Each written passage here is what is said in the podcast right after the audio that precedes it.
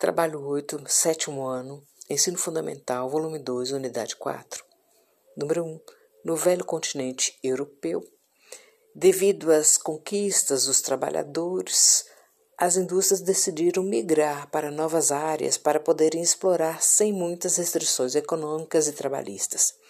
Cite as conquistas dos trabalhadores europeus deste período. 2. Qual a principal motivação do imperialismo? 3. O que significa a expressão ou frase quando diz abaixo o imperialismo americano?